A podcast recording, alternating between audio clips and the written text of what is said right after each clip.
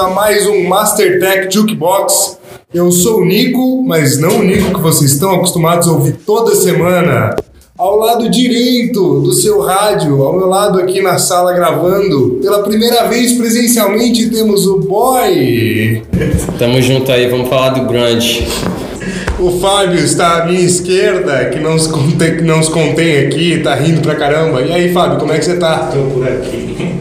Tô aqui solidário à dor do boy. Tudo bem, boy? Porra, tudo Seja sensacional aí. E você, Nico? O que, que manda hoje? Estamos aqui para mais, mais um podcast, hoje de grunge, né? É isso aí. E Fábio, faça as honras. Vamos nessa. Bom, o que que a gente vai discutir hoje aqui? A gente tem uma, um episódio bem pesadinho e a gente vai discutir um paralelo entre duas cidades que aparentemente não estão conectadas, mas tem bastante história de duas cenas que a gente vai explorar ao longo do nosso episódio: a história de Seattle, a história do grunge e a história de São Francisco, San José, Palo Alto, que é o chamado Vale do Silício. A gente vai se debruçar aqui em alguns paralelos musicais de empreendedorismo de negócios. E a gente começa um pouco pelo princípio, né, pessoal? Vamos começar pela história de Seattle. Sabia que o primeiro nome de Seattle foi Nova York? Olha que louco. O primeiro nome de Seattle foi Nova York. Caramba. Seattle se chamava Nova York e a primeira pessoa que nome de Seattle se chamava George Vancouver. Que isso? Seattle é, meu amigo, fica ali na fronteira. Seattle fica basicamente no extremo dos Estados Unidos, perto do Canadá, uma cidade que tem uma fama de ser uma cidade chuvosa. E, mas é uma fama, acho que ficou mais caricata, mas dizem que Nova York, Boston, Houston e Atlanta tem tanta chuva quanto Seattle. Isso explica um pouco da cena que se compôs na década de 90, a gente vai falar do grunge. Grunge significa sujo. É, o pessoal de Seattle não gosta do termo grunge. Eles acham que isso de alguma forma não fortaleceu a cena, muito pelo contrário, levou uma série de pessoas achando que grunge fosse um ritmo musical. No final das contas, grunge não é um ritmo musical, é uma cena. Tem bandas muito diversas ali, né? acho que vocês mesmos devem saber. Alice in Chains não tem nada a ver com Nirvana. In Chains é uma banda pesada, né? que é uma banda quase de metal. Mas enfim, Seattle é uma cidade economicamente bastante importante nos Estados Unidos, berço de algumas empresas relevantes como a Boeing, quem mais conhece? A Amazon, a Microsoft. Amazon, Starbucks, né? E Seattle ela tem uma, ela- durante a Primeira Guerra Mundial, ela teve um evento bastante emblemático que os trabalhadores se insurgiram com a indústria naval na época, dando início a uma das guerras, uma das guerras, uma das greves mais duradouras dos Estados Unidos. E o movimento sindical de alguma forma se fortaleceu ali, o que levou as empresas a se precaverem para movimentos futuros. Seattle é uma cidade hoje, uma das que mais cresce nos Estados Unidos. Ela de alguma forma teve idas e vindas no século passado, sobretudo em relação às duas indústrias que de alguma forma manipulam ali o poder econômico, que é a aérea e a naval. E é uma cidade que ali na década de 80, meio da década de 80, princípio da de 90, recebeu um movimento musical, uma cena musical fortíssima, que é a cena grunge.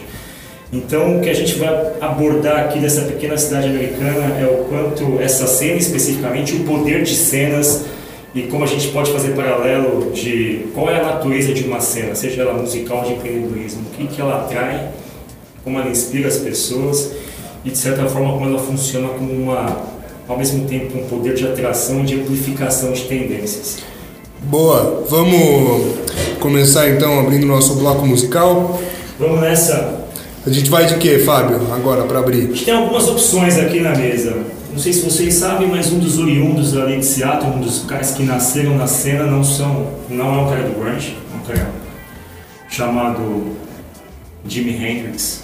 É, Nasceu na década de 70, os filhos ilustres de Seattle. Poderia ser com ele, mas eu preferi abrir com uma música que sintetiza um pouco da cena ali, uma das primeiras músicas. É a primeira música do Nirvana, né, velho? Primeira pra que a sair na, na rádio, assim, né? Estourar. Não, mas pelo menos foi a primeira a sair nas rádios das universidades. Foi a música que, que o, o próprio Kurt Cobain ligava no, no orelhão pedindo ela para poder escutar ela no som do carro, sabe?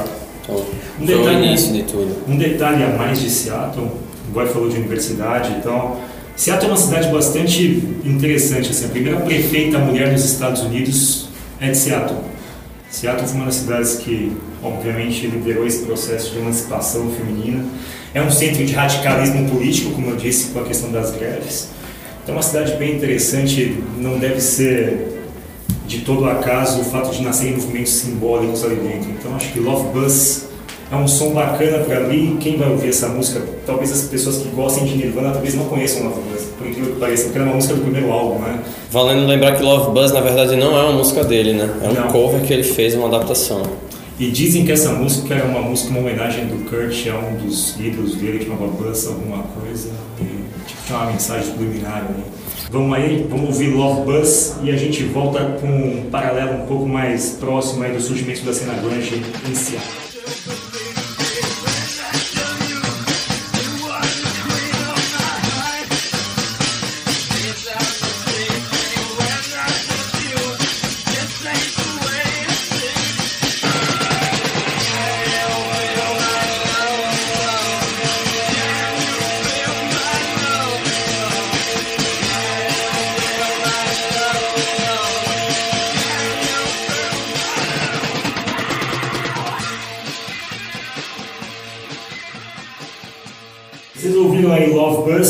Essa música, como eu contei no, no bloco anterior, ela tinha Kurt Cobain, ele tinha um ídolo chamado Buzz Osborne, que era da banda Melvins, e o Melvins é uma das bandas ali da nascente do grunge.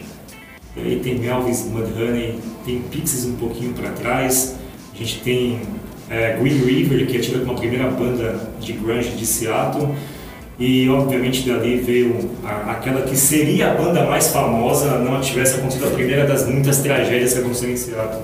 O Mother Love Bone, do Underwoods. Todo mundo achava que o Underwoods seria de fato a estrela de Seattle. E aí quando ele morre em 90, de alguma forma o pessoal fala, caramba, morreu a cena musical. E muito pelo contrário, foi ali que a coisa andou. Do Mother Love Bone nasceram duas bandas seminais, Soundgarden e Pearl Jam. E essa é a história do grunge inicial, com essas primeiras bandas que surgem ali, 86, 87, 88. E um dos elementos fundamentais do surgimento do grunge foi a existência de uma gravadora chamada Sub Pop. Sub Pop chamava Subterranean Pop, ela nasceu como uma fanzine. Para um jovem de hoje, fanzine é uma coisa completamente indescritível. Fanzine era uma revista, que ela obviamente uma revista do underground, e os caras recebiam lá fitas das bandas e obviamente já começavam a lançar as bandas independentemente ali nas bandas, nas fitas demos. E aí quando a cena grunge explode, a Sub Pop vira uma gravadora extremamente emblemática da cena. É, eu gostaria só de pegar o gancho porque é, foi também, é, pensando como o Fábio falou de revista, né? É, o grande boom que deu assim, não um grande boom, mas um, um, pontapé bem grande para a popularização da cena grunge é, no mundo foi uma matéria escrita por, por um cara chamado Everett True, da revista Melody Maker que ele falava sobre essa nova cena que estava surgindo ali fora dos grandes polos da época nos Estados Unidos, que era Los Angeles e Nova York. Então, assim, tem essa coisa do, do grunge ter nascido em Seattle e, e, e apesar de ir contra tudo, assim, tá, tá num lugar que não era é, é, o lugar que geralmente as estrelas saem, é, é, se mostrou como, como, como um movimento musical efervescente daquele lugar ali que, que tinha uma identidade própria, diferente do que estava acontecendo no, ao redor do mundo, sabe? É, e até traçando um paralelo com o que você estava falando no bloco anterior, Fábio, do, do passado de greves trabalhistas e grandes revoluções, é, se você for analisar o grunge sonora, é, a parte sonora do, desse movimento, ele é bem visceral, né? Uma coisa bem... É, Suja, né? É, não tem muito, muita produção, é um bagulho muito true, assim, é muito condizente com o que as pessoas estão sentindo e com o, o espírito daquele momento e daquele lugar, né? É, mas traçando um paralelo entre esses dois lugares, eu acho que é legal a gente falar também um pouco de, de São Francisco e do Vale do Silício, principalmente é, do, do ponto de vista de empreendedorismo, né? Porque se vocês pararem para pensar, é, muito hoje a gente fala de, de Facebook, Google, Apple, essas todas as empresas que surgiram lá, só que é, o passado de revolucionário e ganancioso até de São Francisco vem de muito antes, desde a época da corrida do ouro, né? Do século XIX. Teve isso, né? Teve isso. E, e aí eu acho que tem um pouco até da, do espírito das coisas, os espíritos se unem ali, né? Você pega o grunge e você falou mesmo que eles têm um som sujo, um som meio dark e tal. Reputam muito isso ao clima, né? O clima de Seattle, obviamente. Você pegar a biografia do Kurt Cobain, Heaven and Hell, ele fala muito nas músicas sobre tá sozinho, tá triste, não sei o que lá, tá chovendo, tá o cacete lá fora, enfim. Tem um pouco, inclusive, de um paralelo com a cena escandinava, assim, a cena escandinava de death metal. Na Suécia, a gente tem as bandas de metal mais... De black metal. Black metal, tem o, é, o Beth, o Beth, Tem Beowulf, tem são as bandas mais pesadas. O do Mayhem, né? Mayhem, que tem lá aquela história assustadora. né? Que o Mayhem, inclusive, inovou na forma de tocar guitarra, né? Com aquela trágica história do, do, do, do Euronymous, Sim. com também é, o, o Varg, né? O cara do Buzum, que acabou por assassinar ele. É uma cena... É, pra mim, eu acho que é a cena mais cheia de, de, de problema é, mental, pra mim foi o Black Metal. assim. A Suécia é tida hoje como assim é o berço de nova. O Vale do Silício do heavy metal está na Suécia. É, basicamente esse é o paralelo. Mas qual que é o ponto? Tem um pouco do clima, do clima externo influenciar a arte. E o paralelo aí com São Francisco é que São Francisco sempre foi uma cidade, obviamente, teve a corrida do ouro, teve uma alteração ali de especuladores em relação a, ao que fazer com o ouro surgido na, na cidade no século XIX. E surgiram universidades ali, né? celeiros acadêmicos de pesquisa e de ciência. Isso atraiu uma juventude, obviamente, bastante orientada em engenharia, ciências e matemática. E dali tem o estopim do surgimento dos, dos moleques de garagem, mas dos técnicos de garagem, né? do pessoal que, obviamente, se vinculava com o princípio da programação.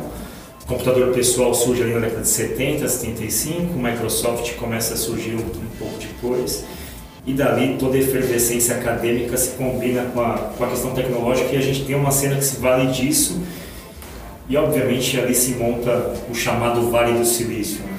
É, é, exatamente, esse paralelo é muito legal, mas antes da gente falar mais sobre a cultura de garagem e a cultura underground, que tal a gente colocar mais uma música, Fábio? Qual o som da vez agora? Acho que um som legal para ouvir que tem a ver com atitude empreendedora, com a gente fazer junção de estilos diferentes e colocar estilos em função de um novo projeto, a gente pode falar do Temple of the Dog. Temple of the Dog foi um mashup aí de Soundgarden e Pearl Jam.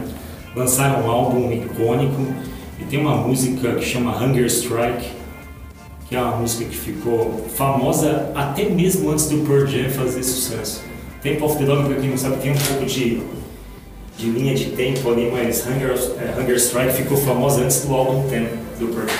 E as pessoas confundem, caramba, que estranho isso, o Ed Vedder tinha uma outra banda, não, ficou meio, ficou meio misturada a linha cronológica, mas isso é uma música legal para fazer um paralelo de como a gente pode juntar estilos e juntar, obviamente, essas duas cidades e voltar para especular um pouquinho mais sobre o que, que essas cenas de alguma forma ensinam pra gente em termos de observar tendências e comportamentos. Beleza? Vamos ouvir então Temple of the Dog.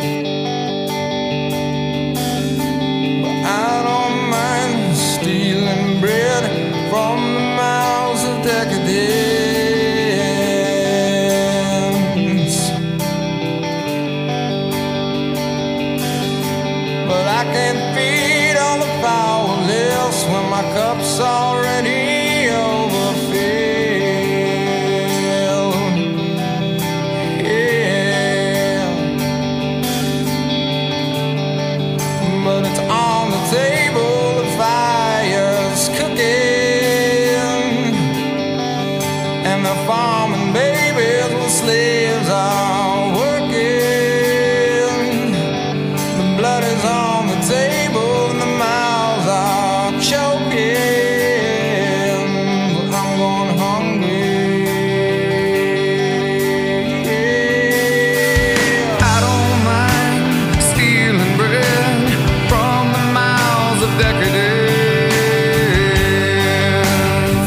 Então aqui, ouvimos o Templo do Cão, The Temple of the Dog. Bom, vamos voltar e fazer aqui algumas reminiscências históricas aqui. Vou voltar um pouquinho para a história de Seattle. 1906 e 7, o preço da cebola foi pro céu, Nicolas. Preço da cebola. da cebola, cara. Essa cebola, né? Pô, imagina, o preço da cebola sobe você chora, né? Aí os cidadãos de Seattle falam, meu, que merda é essa, cara? Cebola é, obviamente, uma das bases do alimento. Cebola e batata sempre foram bases alimentares da sociedade, enfim. Os caras falam, meu, esse negócio não tá certo, vamos criar um lance aqui pra meio que proibir esse tipo de assinte dos, dos vendedores, né? Civis se reuniram e montaram um negócio chamado Pike Place Market, é um dos pontos mais icônicos de Seattle. O que, que é? Cara, vamos montar um lugar onde a gente possa comprar dos pequenos produtores diretamente, sem intermediários. Era tipo uma feira. Tipo uma feira, um desses mercados municipais virou um ponto de encontro dos fazendeiros com os cidadãos, tirou um intermediário, o preço voltou à normalidade. Qual tá, galera? A gente fala de Vale do Silício, cara, essas empresas que nasceram nas garagens, elas nascem com o mesmo princípio. As empresas mastodônticas, pesadas, grandes, começam a dominar o mercado, os caras falam, meu, calma aí. Tecnologia para todo mundo, esse negócio não tá legal, não tá bem distribuído, vamos cortar o intermediário dessa parada toda e vamos se comunicar diretamente com quem, obviamente, está consumindo tecnologia. Dali surge o conceito de do it yourself, de garagem, coisa do tipo, que vem com um pouco desse espírito rebelde que une Vale do Silício, grunge especificamente, no sentido de, olha, é, a minha arte ela é tão boa quanto a arte daquele cara grande, daquela empresa grande. Eu não tenho como escorrer isso, como distribuir isso, como ele distribui. Eu posso fazer, obviamente, uma distribuição de guerrilha alternativa, uma distribuição um pouco mais rebelde. E aí eu acho que você tem os dois espíritos que se combinam. É, Steve Jobs, no final das contas, dizia muito que um dos grandes ídolos dele era o Bob Dylan. A gente falou disso Já falou episódios atrás. E o Bob Dylan tem um episódio seminal, que foi o episódio que ele meteu uma guitarra elétrica quando ele só tocava acústica, só tocava folk. Foi xingado de Judas ele falou: foda-se, vou tocar minha música. E daí, obviamente, criou-se toda uma cena na contracultura, e o Vale do Silício tem muito de contracultura. O Vale do Silício até antecede o grunge na questão de contracultura, de você, obviamente, buscar desenvolver soluções fora do mainstream. E ali surge toda uma onda de investidores, de alguma forma atraem outros investidores. E o poder da cena é essa, né? A gente está no WeWork aqui, e, obviamente, você começa a juntar desajustados, desajustados chamam desajustados, e por aí vai, você tem a cena dos desajustados. Ou você tem a Rua das Noivas em São Paulo, onde todo mundo vai para comprar artefato de noiva, aí junta esse comércio de pessoas vendendo coisa para noiva. Na Consolação, aqui em São Paulo, tem a Rua dos Lustres, e assim por diante. Então, as cenas, geralmente, são assim, elas nascem pequenas, elas começam a atrair pessoas que começam a ver igualdade de princípios, igualdade de intenções, aquilo atrai mais gente, como você atrai mais gente, o poder de criação aumenta, o poder de desenvolvimento também aumenta. Se você quer ficar junto daquela cena, como é que você diminui a distância? Você se aproxima. Então, as cenas, tanto musical quanto de empreendedorismo, tem essa magia. Né? Hoje, é muita gente que quer se antecipar às tendências de inovação e vai para o Vale dos Silícios só para sacar o que está acontecendo. O que, tem, o que tem de empresa tradicional que não nasceu no Vale do Silício, mas abre é, filial lá, abre escritório lá só para respirar aquele ar, para acompanhar aquela cena mais de perto, não está escrito. assim.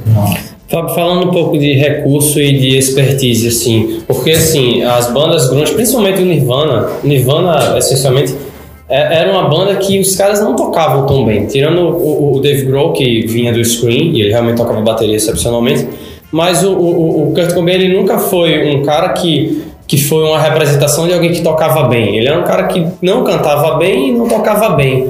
É, e não tinha um recurso muito grande, não tinha os melhores equipamentos, mas mesmo assim ele conseguia tocar o coração das pessoas e conseguiu fazer com que as pessoas se identificassem com o que ele estava fazendo ali. Eu queria que você me explicasse o que é que você acha disso, do, do lance de você ter as ferramentas e os recursos. Eu acho que tem du- duas coisas que eu posso falar. Tem um negócio que se discute muito em marketing, que é a voz da marca. Quando eu ouço Nirvana, eu sou bem da época que Nirvana surgiu. Quando Nirvana surgiu, eu tinha ali, é, sei lá, 14 para 15 anos, era um moleque, mas aquilo me, me representava muito naquela. Tinha uma transição, tinha um vácuo musical muito grande. Os anos 80 foram os anos do glam rock, da, da disco, da coisa espalhafatosa e tal, da new wave, e isso sucedeu o punk. Então você tinha um punk com uma música de revolta ali e tal, o punk acaba, 80, 81, vem um vácuo, a coisa fica mais festiva, a década inteira fica com essa onda um pouco mais é, voltada à diversão tal. grunge surge nesse período das pessoas tentarem buscar um pouco da origem, meio que contestar o que estava acontecendo, tinha muita coisa, guerra do Iraque, enfim. O que eu acho é o seguinte, quando eu ouço Nirvana e quando eu ouvia Nirvana naquela época, chamava mais atenção não era a técnica, era meio que a voz, assim. Você fala, caramba, aquele cara ele não tá cantando, ele tá se comunicando, ele tá sofrendo na voz, assim, né? Você percebe que a voz do Kurt Cobain, você pegar o acústico de Nova York do Nirvana, e se você observar ali, o cara tava acabando de sair da UTI, ele tinha ficado dois dias antes no hospital. Ele vai pro show pesando, sei lá, 5, 6 quilos a menos do que ele pesava, ele já era magro pra caramba. E o cara tá com uma voz impecável, mas uma voz de dor, assim. Tinha uma coisa Urrando, né? É, não consigo descrever, mas a voz da marca é muito presente. Se eu ouvir Nirvana, você fala, cara, isso aqui me chama atenção. É diferente de você ter, sei lá, eu, eu acho o Foo Fighters uma banda sensacional uma banda com uma história muito maior, com muito mais hits e tal, mas quando eu ouço Foo Fighters e Nirvana, eu me sensibilizo mais com Nirvana, eu especificamente, é uma questão pessoal. Esse é o primeiro ponto. O segundo ponto que você falou, que vocês não tocarem tão bem, é, nos cursos da Mastertech a gente usa o conceito de possível adjacente, que é o seguinte, cara, é isso que a gente tem para fazer as coisas, é com isso que a gente vai produzir. Se a gente não tem disponibilidade, dinheiro, recurso para fazer uma coisa mais sofisticada, vamos tocar com o que a gente tem aqui. Eu acho que na cena grunge, a escassez de recursos, de softwares, de li- de edição, de estúdios sofisticados, naturalmente fez o som ficar sujo. Tanto que os, remasterizados do Nirvana depois soam completamente diferentes. Você pega o Nevermind e você pega as fitas demo, cara, é praticamente, eu sei que todos os álbuns basicamente ficam muito diferentes, mas esse ficou muito diferente. Tinha uma crueza ali muito foda, sobretudo pelo David Grohl, um animal tocando, né? Então eu te responderia isso, cara, um misto de voz de marca com a possibilidade que o momento dava. Eu não sei se o Nirvana seria o Nirvana se ele tivesse disponível tudo que o Bruno Mars tem, por exemplo. Talvez não fosse. Ainda bem que não tinha, né? Escassez de recursos. Que fez surgir e tal. Então, se você pega todos os ídolos do Nirvana, Mudhoney, Melvins, são bandas completamente sujas, assim. Mas é porque não tinha muito recurso mesmo. Se você pegar a cena do hip hop em São Paulo, ela nasceu ali na, no Largo São Bento, Racionais vem dali, os grafiteiros vêm dali, skatistas vêm dali. Só que os caras, cara, basicamente é som de rua, improviso, tal, batalha, e os sons são mais carregados de intenção, né? Então, de certa forma, é, a falta de recursos ela é, induz a inovação. Eu, eu diria que essa pode ser uma premissa perigosa, porque pode ser que hoje alguém ouça isso aqui e fale o seguinte: tira a cadeira do Nicolas lá, pega ele trabalhar agora. Pega ele trabalhar sem caneta, sem sem caneta agora, Nicolas. Fecha olho fechado. E aí o cara trabalha mais. Eu acho que sim, se você analisar retroativamente ambientes, porque assim, a gente sempre olha a história dos vencedores, né? É. Deve ter uma porrada de Kurt Cobain que se matou antes dele, mas porque não conseguiu nem gravar sua própria fita demo de, de desgosto. ó. Eu acho que não, cara. Eu acho que a gente deveria saber conviver com recursos e deveria saber conviver com recursos e ser inovador mesmo assim. Agora, a inexistência do recurso não quer dizer que eu não tenha capacidade de inovar. Eu acho que eu só colocaria a frase nesse contexto. O fato de você não ter grana, software, máquina, pessoas, mas se você tem um time competente que domina o ofício, que gosta de fazer música, por exemplo, ou que gosta de dar curso na Mastertech, eu acho que você tem ali pelo menos a base para fazer alguma coisa, se não inovadora, muito digna e honesta. É, eu tenho, tem uma frase que eu gosto muito, é, de principalmente se você for pegar entrevista de produtores de conteúdo que, sei lá, tem muitos seguidores no YouTube, cineastas e tal, as pessoas que estão começando vão perguntar, ah, mas que equipamento que você usa, o que, que você faz, qual é o software? E a resposta que eu mais escuto e a mais comum entre todos eles é, cara, conteúdo é rei. Sim. Passa a sua mensagem, faz o que você tiver que fazer com o que você tem na mão. Depois você pensa em equipamento. Tipo, ter, ter equipamento não, não resolve o conteúdo que você vai passar. Eu acho que o Grunge tem muito disso. Tem três tipos de exemplos aí que você falou de conteúdo, de repente, pra gente colocar na cena grande. Nirvana, as letras, completamente vinculadas com o espírito rebelde adolescente. Alice in Chains, a parte instrumental. Uma banda de metal clássica, assim, se você ouviu Alice in Chains, fala, cara, isso aqui, te fuder. E o outro Soundgarden, cara, que é a voz do Chris Cornell. A voz do Chris Cornell é uma coisa sensacional, assim. O cara, de alguma forma, acho que era um dos maiores cantores da época mais recente, morreu precocemente, uma das vozes mais lindas do rock, assim. Então, de fato, o conteúdo é rei. E da mesma forma que o conteúdo é rei, quando a gente vai para o Vale do Silício, a gente tem uma, uma lógica de montar protótipo, né? montar MVP. MVP para uma banda é uma fita demo. MVP é o mínimo produto viável, né? Então, bom, o que, que você faz no MVP? Você vai provar que o teu produto é bom. Grava lá a linha musical, bota uma letra e vê se ficou bom. Legal, esse MVP, é o protótipo. As empresas de Seattle têm seus MVPs, têm seus protótipos. Fábio, vamos. Deixa eu só te interromper rapidinho. Antes de você falar de MVP, vamos de mais uma música? O que você acha que a gente pode. Tá, MVP, o MVP eu vou fazer. Não é esse o conceito de MVP, mas assim, o MVP do Grunge eu posso dizer que foi o Pixies. O Pixies foi o protótipo de que, porra, tem espaço para ser alternativo no mundo. O Pixies foi o exemplo dos caras falando, meu, a gente pode ter um som, ter o nosso público, os nossos seguidores. Ele estimulou muita gente a, de alguma forma, criar suas próprias bandas. Muita gente é fã do Pixies dentro da cena do grunge. Inclusive o Kurt Cobain, né? Que dizia que, que sugava do Pixies e hum, há muitos anos depois o próprio cara do Pixies admitiu isso. Cara, vamos de Wave of Mutilation, porque a gente leva o conceito do- das sprints, né?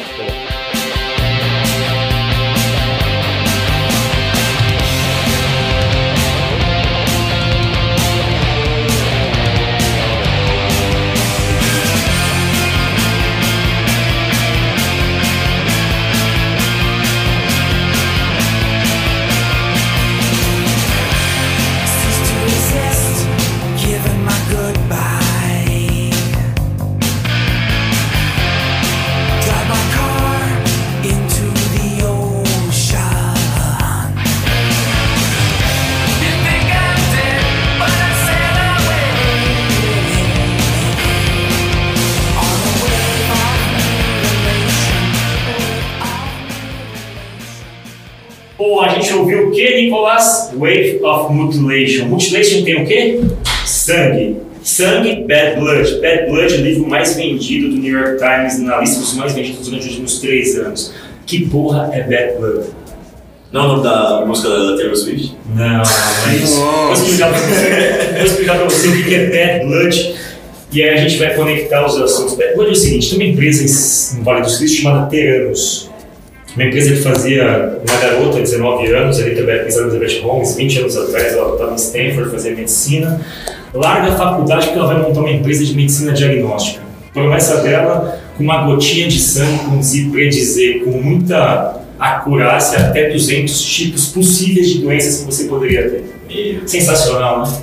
isso aí é pra deixar a sociedade enlouquecida. A garota levantou 900 milhões de dólares, foi a primeira self-made woman a valer mais de um bi.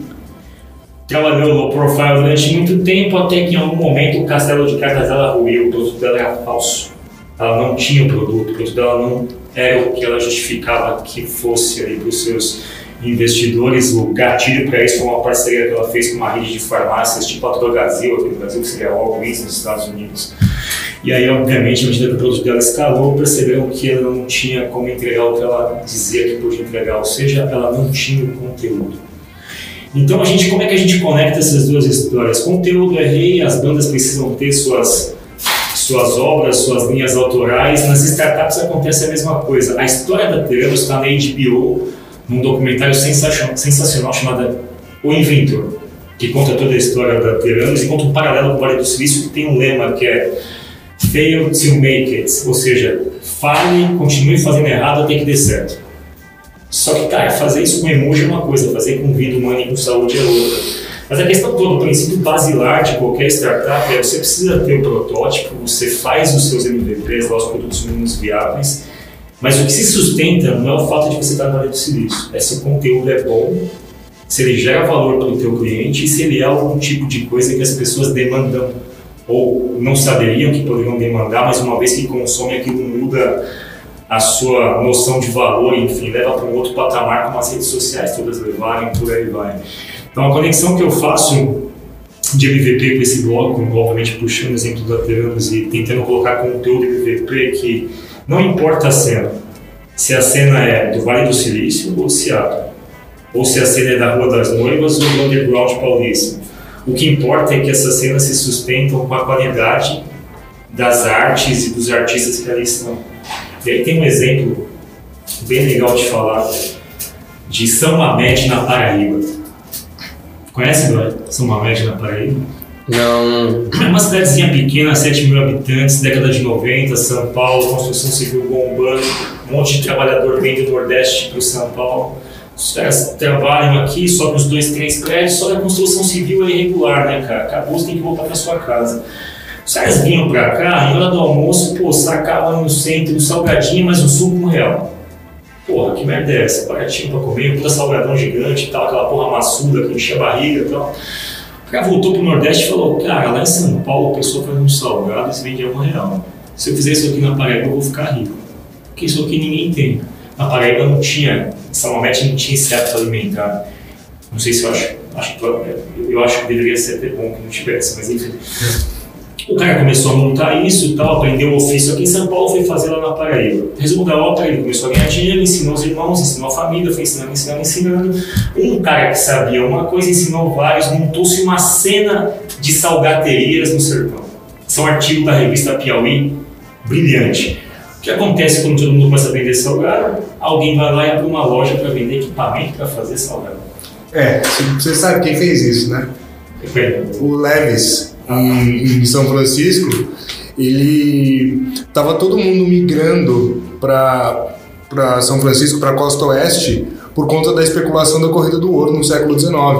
E ao invés dele começar a cavar para tentar achar ouro que nem todo mundo, ele começou a vender equipamento e roupa para as pessoas que iam ficar por lá. Então, é, ele começou a vender barraca para as pessoas dormirem, por exemplo. E dessas barracas, como o tecido que ele oferecia era muito resistente, ele começou a fazer calça para as pessoas colocarem ferramenta. E as pessoas começaram a gostar, começou a fazer sucesso e aí nasceu a calça jeans Levis, que é o resto da história. A lógica é a mesma, em São Mamede nasceram os produtores de aparelhos para fazer salgado. Muita gente começa a montar suas lojas, o que, que vai faltar? Crédito. Abriu-se linhas de financiamento, montaram redes de comércio para financiar essas coisas todas. Os exemplos são assim: você monta uma cena, da cena se irradiam outras pequenas cenas, a Apple surge, muda a forma de você se conectar com o aparelho móvel, cria uma lógica de marketplace de aplicativos. A partir daquele momento que a Apple cria aquele mundo de aplicativos, empresas no mundo inteiro começam a produzir aplicativos para entrar no aparelho da Apple, consequentemente no Android e tal. E a gente tem uma cena que se robustece por conta de um elemento que é muito forte. No grunge aconteceu a mesma coisa. Nasceu o grunge, veio a gravadora Sub Pop, da Sub Pop veio vieram os produtores e por aí vai até a cena do grunge ela tá muito vinculada e aí que é legal. As duas histórias têm uma, um vínculo inesperado assim. Como é que o Kurt Cobain morre? 94. 93, 94. É, ele morre pouco depois da gravação do acústico MTV que você citou. Bom, 94 morre Kurt Cobain. O que acontece com a cena grunge? Morre. degringola, o negócio vai para um espiral depressivo, morre o ícone da coisa toda, a cena grande dá uma esvaziada. É, algumas bandas subsistem ali, obviamente, resistem ao longo do tempo, Jam é uma delas, tal, mas a cena grunge mesmo morre. O que acontece em 94 no Vale do Silício? Bolha da internet. Bolha.com. Uma série de empresas haviam surgido ali naquele momento, e aí, obviamente, houve uma corrida de investidores falando, cara, algumas deram certo, vou botar minha grana nessas empresas do dia para a noite, especulação, especulação, especulação, uma nova corrida do ouro em Seattle. Só que dessa vez em relação às empresas .com, as empresas de internet, bolha da internet, um monte de empresa do dia para a noite quebra. Ou seja, teve a bolha do grunge e a bolha da internet, que é um contexto que acontece muito em cenas.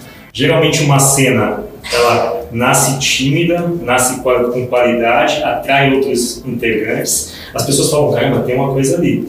Aí começa a vir uma segunda camada de empreendedores, tal, de repente uma terceira, uma quarta. Quando você menos vê, você tem uma cena de paleta mexicana. Nossa. Tá todo mundo vendendo paleta, e aí, obviamente, todo mundo quebra, inclusive quem vendia paleta no começo fazia o produto a um preço real, certo? Enfim. Isso é mais ou menos o que aconteceu na crise de 2000 2008, né? Sim, do bolha subprime, a bolha imobiliária. Basicamente, as, as cenas elas têm um lado muito forte, muito poderoso, atração de iguais para desenvolvimento criativo, mas em dado momento, criatividade gera dinheiro, certo? Dinheiro movimenta a economia, o sangue pulsa para aquele lado. Os investidores vão atrás e aí cria-se uma especulação. Chega um momento onde a cena também atrai especulação. Atrai especulação em qualquer coisa. Você vê, surgiram lá os Racionais no rap nacional, aí tinha uma cena forte e tal, de repente surge mais uma segunda onda de, de rappers, de hip hop e tal, e de repente tem uma cena especuladora que monta o funk ostentação. Cara, e hoje você tem uma bolha que ela pode ruir a qualquer momento. Mesmo as pessoas boas, os artistas bons, podem ser tragados pela, pela força da especulação. Então, cenas, particularmente falando, elas têm uma certa, uma certa tendência de terem um movimento meio biológico, assim. É, a gente está em educação e a gente sabe o que aconteceu nos últimos 5, 10 anos de educação. Uma série de escolas surgiram num movimento de educação alternativa, educação fora das regras do MEC. Nasceu aqui ali escolas de bootcamp, como a Mastertech, veio uma onda de escolas, de repente você não consegue mais distinguir no mercado quem é que faz a coisa bem feita. E aí cria-se uma bolha, o mercado vai falar, tudo que se faz nesse mercado aqui é especulativo, não tem qualidade, foge. E aí, quando o mercado foge para uma outra tendência, mesmo os bons têm dificuldade em permanecer. Foi o que aconteceu com o Grunge. Quando o Grunge explodiu a bolha, o Jam teve uma época de dificuldade ali, porque ele virou muito alternativo. Qual foi o movimento do Pearl Jam quando a bolha estourou? Ele ficou ainda mais alternativo. E aí o Boy tem até uma história de movimento né, do, do Pearl Jam. Sim. É, o Pearl Jam, na verdade, comprou uma briga com o Ticketmaster, certo? Que, é, que era a empresa na época que praticamente detinha é, o controle de todos os grandes shows que aconteciam nos Estados Unidos. E por conta disso, o Pearl Jam acabou tendo que submeter a, a, os seus shows a lugares muito distantes. E, e eles sofreram muito com isso, né, nesse período aí que eles travaram essa guerra. Mas é como o Fábio falou, ao mesmo tempo criaram a identidade deles, né? Tanto é que o, o, o Pearl Jam não tem nem clipe na MTV, o único clipe que ele tem foi é, muito depois, em 97 e 98, se não me engano, foi do The Evolution, que é uma animação, mas eles passaram esse período inteiro aí ne, ne, é, dessa, dessa forma e, e, e os fãs deles seguindo de qualquer jeito, é, é, é, independente dos caras estarem na TV, no mainstream ou não. E o Jam é muito rígido com isso, né? Com a Ticketmaster, com empresas de cigarro, de bebida, ele meio que não, não se vinculava. Eles têm uma atitude muito forte. E eu até faço um vínculo cara, com essa cena ter chegado no Brasil na mesma época e criado uma geração de, de bandas um pouco mais com sentimento político mais aflorado. Né? A gente falou do Chico Sainz no primeiro episódio, tem Raimundos também, mas eu poderia dizer que o, o Ed Vedder, eu gostaria até de fazer um paralelo com o verso do Chico Sainz, que é um homem roubado nunca se engana, dado ao caos, do caos ao leão. O homem roubado nunca se engana. Ed Vedder se sentia roubado, se sentia roubado artisticamente pela Ticketmaster, se sentia roubado no sentido de não poder oferecer a arte dele a um preço justo e ser intermediário público dele.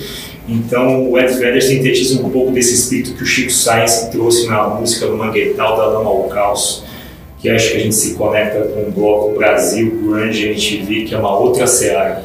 Então, é, excepcionalmente, porque vocês dois citaram coisas muito importantes, é, vamos encerrar esse bloco com duas músicas. Do The Evolution, do Pro Jam, que o Boy falou, que foi o único clipe que eles tiveram e tal, que é uma banda que tá aí até hoje, seguindo suas convicções, lotando show, legal pra caramba. E vamos de Chico Sainz também.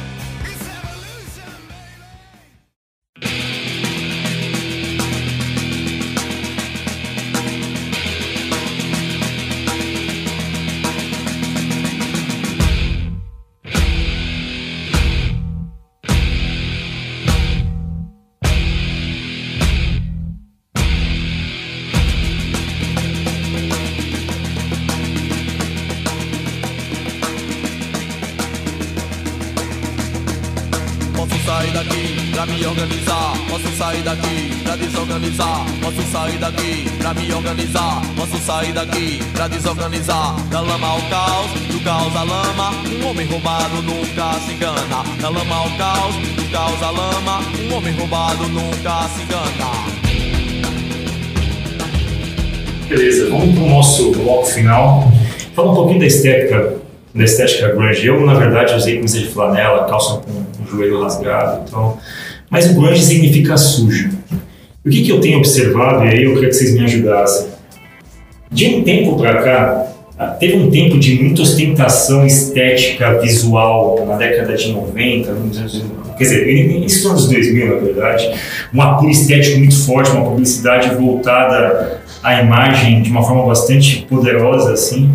E teve uma inversão nos últimos 7, 8 anos, que eu acho, eu, eu reputo isso ao poder do GIF o GIF pixelado de baixa qualidade, o emoji, que é uma forma simples, rudimentar, isso trouxe toda uma estética quase que de, de garagem mesmo, uma estética é, de baixa qualidade, mas de alto impacto de mensagem, que é exatamente o que o fazia. Você pegar memes e GIFs, são linguagens poderosíssimas que estão pouquíssimo preocupadas com a estética. Você vê hoje que as empresas não se constrangem de fazer peças publicitárias baseadas em em aproximações com esse universo, você começa a perder toda uma onda de sites, de embalagens, de, sei lá, você pega embalagens de cervejas, de sucos, tal, já tem uma, uma liberdade poética de você usar um português menos formal, você usar lugares comuns, fazer uso de, de expressões, memes e coisas do tipo. A estética grunge, na minha cabeça, ela tá voltando à cena. Ela volta à cena quando é, homens e mulheres passam a se permitir o uso de roupas mais despojadas no ambiente de trabalho, a cultura do, do social caiu por terra, os bancos já não usam mais isso, as empresas já não usam mais isso, as startups do Vale do Suíço criaram isso, porque as startups as pessoas se vestiam como grunge, na verdade, né? o skate, o patinete, o lance de você trabalhar com bermuda largadona, meio luz e tal. Isso tudo converge para a estética grunge voltar para o centro da experiência do usuário, inclusive. Né?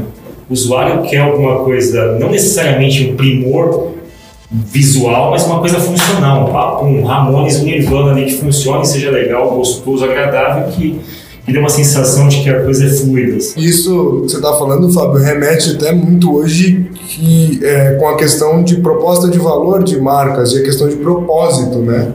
É, não adianta você ter um terno e vestir um terno para parecer que você está pensando. Cara, vai trabalhar de camiseta, mas pensa de verdade, sabe? A ca- A carcaça perde é, valor e a mensagem ganha mais potência e mais alcance, sabe? É, é, um, um GIF parece muito simples, mas o poder de síntese de comunicação que ele tem é, é fortíssimo, sabe?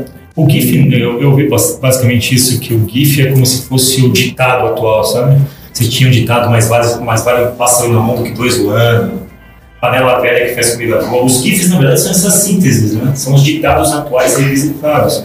Uma coisa maluca, da, da- hoje a gente tem uma, uma supremacia, nosso episódio anterior do Punk Rock falava isso, uma supremacia da mensagem sobre a forma. O que importa é o quanto você é contundente na mensagem. Nirvana bebe nisso lá na frente e tal. A gente volta isso nas empresas hoje, mais preocupadas hoje nos canais de comunicação de ter mensagens que sejam fortes. Um, um mercado que eu acho que bebeu bastante na fonte do grunge é a própria moda, né? Você tem, você tem lá na década de 90 começaram a ter essa, essa moda de roupas, por exemplo, de cabo listradas, calça rasgada. Por um tempo começou a, a sumir, não, mas ela diminuiu bastante e hoje ela vem voltando. Então mostra como esse, esse movimento circular do, desse mercado aí. Tem uma cena ainda hoje, né? A moda lenhador, que é um hipster que veste grunge, né? Uma coisa maluca. Você junta as duas cenas, né, cara? Cara, é engraçado como as duas cenas se combinam quando o hipster veste xadrez, né? Eu acho que, ah, porra, aí você pode ver que a associação é direta e inevitável, né? Se você tá no WeWork aqui, parece que tem um pessoal que comprou roupa em Seattle e foi trabalhar em São Francisco. é basicamente isso, né? É, É, mas é, acho que é isso, né? Por hoje tá Ah, bom. é isso. Fábio. E pra encerrar esse programa, vamos de Foo Fighters. Que Quem é essa banda? É, cara, uma banda de um carinha aí que foi baterista do Nirvana e aí depois com a morte do Kurt ele acabou virando um spin-off e hoje tem uma das maiores bandas e um dos maiores impérios musicais do planeta. Semana que vem a gente vai falar de Dave Grohl, então fica aí com a gente e bora escutar um Foo Fighters.